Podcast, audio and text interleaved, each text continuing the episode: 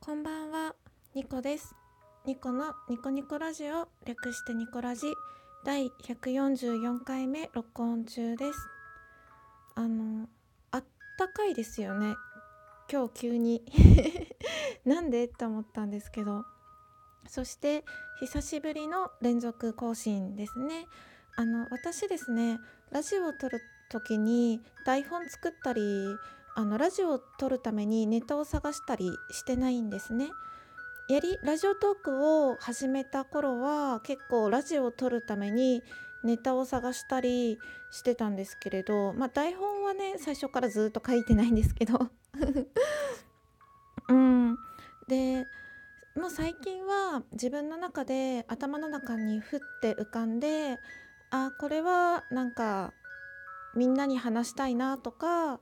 なんか話しても大丈夫な内容だなって思った時にラジオを撮るような感じになってるので本当にマイペースで気まぐれに2019年は更新していこうと思っております。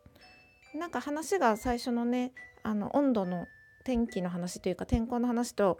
ごっちゃになってしまったんですけれど寒暖差がね激しい日々がなんか続くみたいなので体調にはお気をつけください。風邪などねひきやすいあの季節でもありますし。はい、えーと、私のパソコンは今2019年2月4日22時40分を指しております。このニコラジは私情緒不安定系トーカーのニコが日々つれづれなるままに思ったことを12分間つぶやいている独り言番組でございます。情緒が不安定なので番組内でのテンションの上がったり下がったりが激しいんですけれどもしよろしければ12分間最後までお付き合いいただけると嬉しく思います。そしてこんな番組をいつも聞いてくださってる皆様本当に本当にありがとうございます。えっ、ー、と今日はあの第1部第2部第3部に分けてお話をさせていただこうと思います第1部はパート1パート2パート3って分かれてて、えーと、第2部は冬におすすめの野菜の話で最後第3部はお便りをなんといただいたのでお便りのご紹介をさせていただきます。でまず第1部 パート1え、ー、といつも拍手拍手じゃないよ。ごめんなさい。拍手じゃなくていつもあのネギとかハートあとニコちゃんマークを投げてくださる皆様本当にありがとうございます。ありがたいことに結構いろんな方が投げていただいてるのか1人の方がたくさん投げていただいてるのかわからないんですけれどもいつもね私からしたらびっくりするような数の、えーと、ネギとかハートとかニコちゃんマークをいただいていてあのお礼をねいつもいつも言おうと思ってるんですけれどもなんか最近言えてなかったので本当にありがとうございます。すごくね嬉しいです。励みにもなります。はい。で第1部のパート2え、ー、と慈愛チャンネルのみのりちゃんって私のリア友なんですけれどもその子はですねあの一番分かりやすい一番分かりやすい慈愛のブログみたいなブログもされブログもしててラジオトークでも慈愛の話をしててあのアットラインでもですねあのいろんな方の相談に乗ってるんですけれどそのアットラインの中でなんか私の番組でみのりんがリアリアルコラボしたんですね。私の番組の方とみのりんの番組の慈愛チャンネルの方と2つ両方どちらもねお互い遊びに行ってリアルで会った時にコラボをしたんですけれども先に私の番組を聞いてあみのりんとコラボしてるんだってことでみのりんの番組にも遊びに行ってくれてそこでがっつりですね私とみのりんは慈愛の話をしたんですね。でまあその私の番組を聞いて知りましたみたいな LINE をなんか気づきましたみたいな LINE をですねみのりんに送ってくださった方がいらっしゃったらしくで私はそれをツイッターのやり取りでねみのりんとのツイッターのやり取りで知ったんですけれどもそんな方が いるなんて思ってもいなかったので私のラジオってなんかこう仲良しトーカーさんたちが聞いてくれるっていうなんか固定概念があって勝手な。うん、そのなんか仲良しな人たちだけが聞いてる番組っていうねなんか自分の中の位置づけがあったのでまさかみのりんの LINE に登録している方が聞いていただいてる、ね、聞いてくださってるなんてと思ってですね。本当にありがとうございます。うん。で、えーと、第1部のパート3が謝罪というかあの私ですね滑舌があんまり良くなくてみの,、えーと、みのりん今言いました慈愛の慈愛チャンネルのみのりんと緑の窓辺のみどりさんみどりんって呼んでるんですけど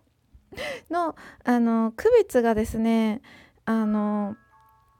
ちょっと私の滑舌ではねみのりんとみどりんの区別がつかない気がして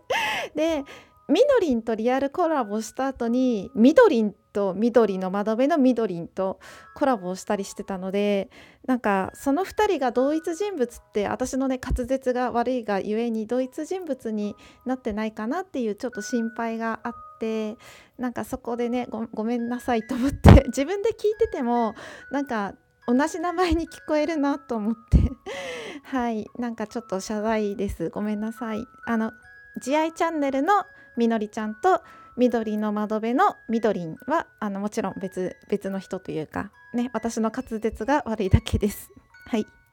えーと、第1部だけで6分が6分30秒が 過ぎてしまいました。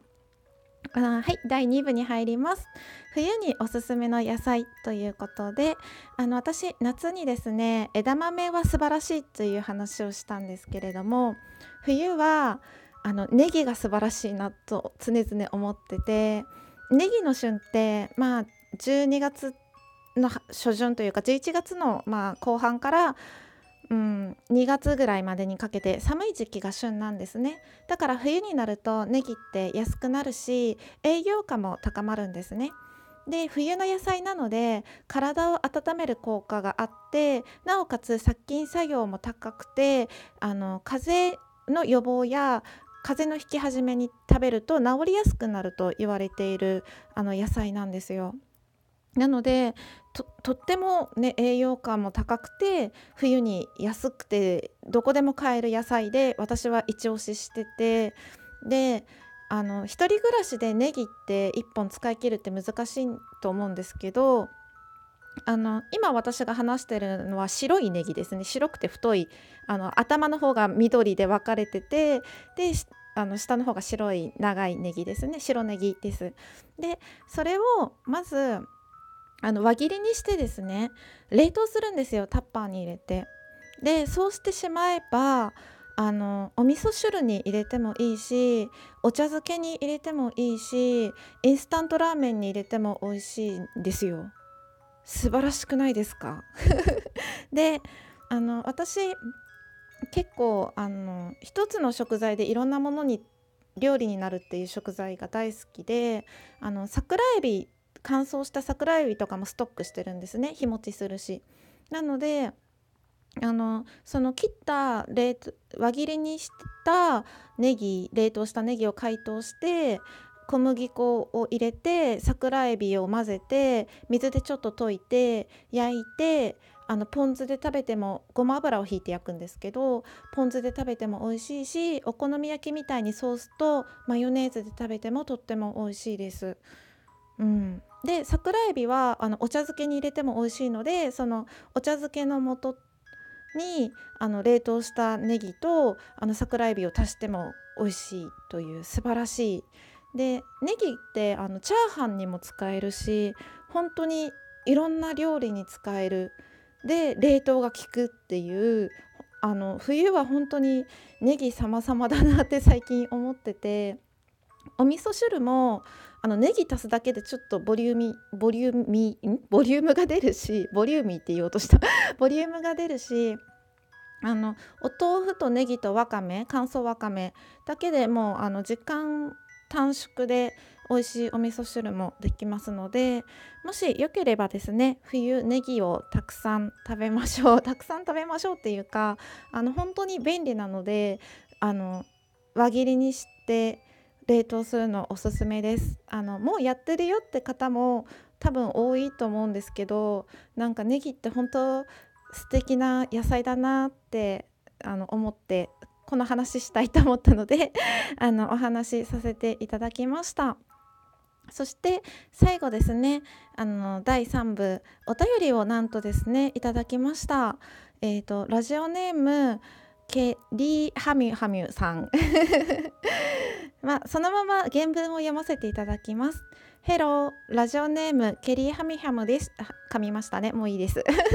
いつも番組楽しく拝聴しています。いきなりですが、私は甘えべたで一見社交的なのですが、実は感情の触れ幅が少ない器用なのか、不器用なのかわからない性格をしています。そんな私は唯一妻にのみ、えーと、丸裸ノーガードで甘えられるのですが他の方ってどの程度ノーガードで人付き合いをしているものなんでしょうか？ちなみに私はノーガードな人が逆に魅力的に見えたりします。これからも配信楽しみにしております。というお便りでした。っていう感じでねあの DM をあの愛妻家の方からいただきました。あのありがとうございます。Google Keep を愛用している 愛妻家さんありがとうございます。これはですねちょっと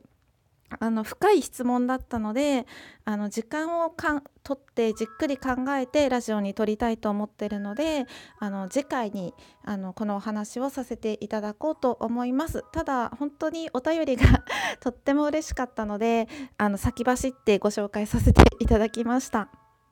はい、12分間最後までお付き合いいただいてありがとうございました。月曜日ですね、週の始まりで皆さんお仕事や学校やお疲れ様です。明日も皆様にとって良い一日でありますように、ゆっくり休んでください。ニコでした。